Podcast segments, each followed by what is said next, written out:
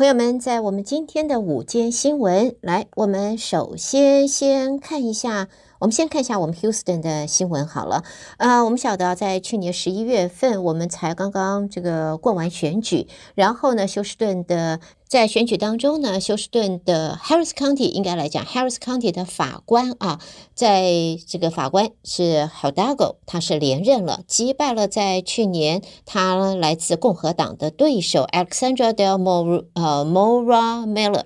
但是呢，在现在，昨天呢，这个是他的对手共和党的候选人输了，在去年十一月选举，呃，败给他的这位候选人，昨天他准备要发起叫呃要重计选票啊。那么现在的话，他表示呢，他在跟 Hidalgo 的这个角逐当中，大约 Hidalgo 是大约有一万一千票的优势，赢得了他在 Harris County 的法官的第二个任期。现在在当初去年十一月份，他的呃 Hidalgo 在共和党的对手，现在则提出了质疑，要举行就是重计选票，在这个因。应该来讲，当选票的总数差异在一定的百分比以内的时候，某些州都是会进行是法定的重计选票的。好，这个是在跟我们休斯顿相关的新闻。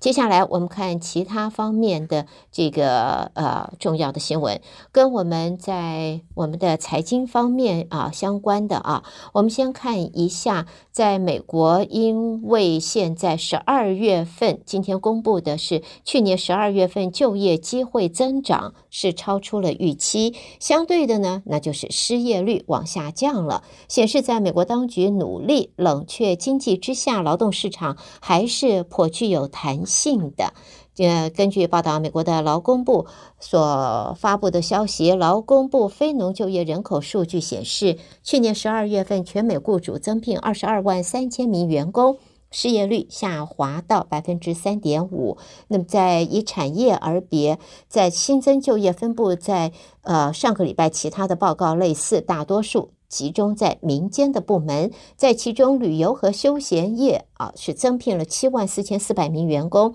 教育卫生这一方面也增聘了七万八千人，商品生产行业新增就业也呈现强劲的成长，达到了四万人，领先的是建筑业，大约有两万八千人，在现在因为。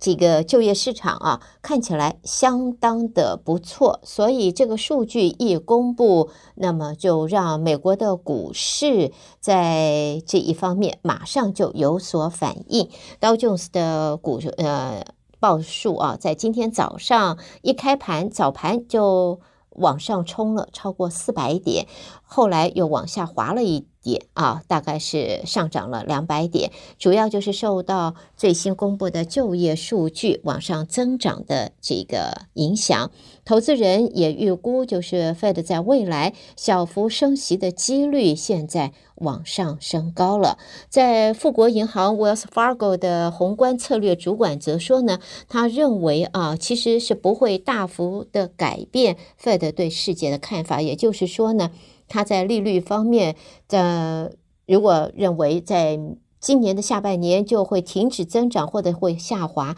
这个机会是不大的。他认为对 Fed 而言，最新数据依然还是很很炙热，因为收入似乎不再犹豫这种抛物线的升高。他认为这现在的现象是不会改变 Fed 在下次决策会议的讨论，也就是升息的脚步应该不会要缓下来，不会停止下来的。那么另外呢，美国在去年全年的新车的销售量也写下了十年来的最低的水准，这是可想而知。一个是通货膨胀，这个价钱飙涨；另外一个呢是它的零件不够啊，没办法，它的还有它的整个的运送、它的产业链这一些都没有办法符合在市场的需求，所以在这种情形下，整个的销售。是销售量是十年来的最低，汽车制造商则希望代表的车市最少在近期内已经到达底部，可以反弹，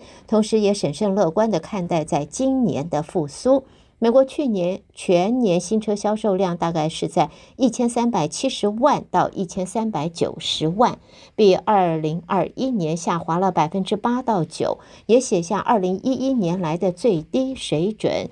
在当年，汽车销售还正从经济大衰退当中复苏，不同的车厂的销售量差距很大的原因就是汽车的零组件和它的供应链的问题，在不同时期影响到车厂。与二零二一年相比，多数的车厂新车销售同步下滑，只有 GM 就是通用汽车倒是一枝独秀，去年它新车销售量反而。上升了百分之二点五啊！另外呢，包括了福特、现代，就是韩国的 Hyundai，还有 Kia，它的销售量都出现是低，出现低个位数的降幅。所以在另外呢，在日产本田，就是这日产啊，Toyota 和这个呃。Honda 它的新车销售量写下两位数的减幅，分别减少了百分之二十五跟二十九点四。在 S&P 呃五百这个标普全球行动公司和汽车资讯服务业者则说，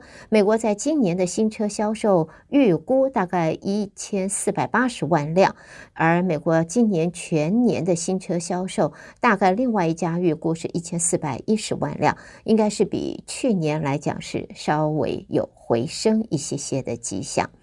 好，接下来我们再看其他方面的新闻。我们看到呢，在现在啊，在美国呢，啊，跟日本二加二 （two plus two） 的外交和国防部长的会谈将会在华府在十一号登场。预料呢，在这个会谈当中，包括了北韩试射飞弹，还有东亚的安保议题，再加上台湾海峡局势，会是这次会谈的焦点。由美国国务卿布林肯、美国国防部长奥斯汀、日本的外务大臣林芳正、日本防卫大臣滨田靖一出席的 Two Plus Two 美日会谈。十一号在华府举行。那么上一次美日 Two Plus Two 会谈，则是去年一月，那个时候举行的方式，则是视讯的方式。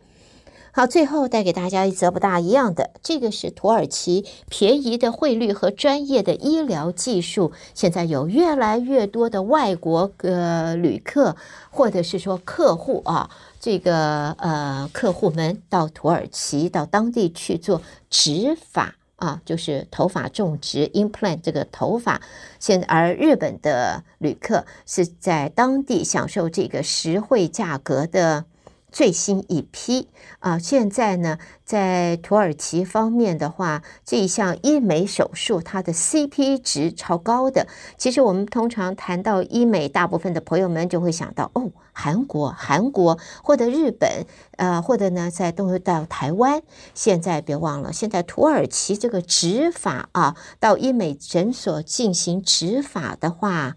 它的收费和它的成效是。相当这个相当高的啊，收费很低，成效很高，所以在现在这个 CP 值非常的好。而土耳其当地现在也从牙科、眼科、妇科、内科到医美的服务、医疗服务评价品质，现在都非常的高，所以。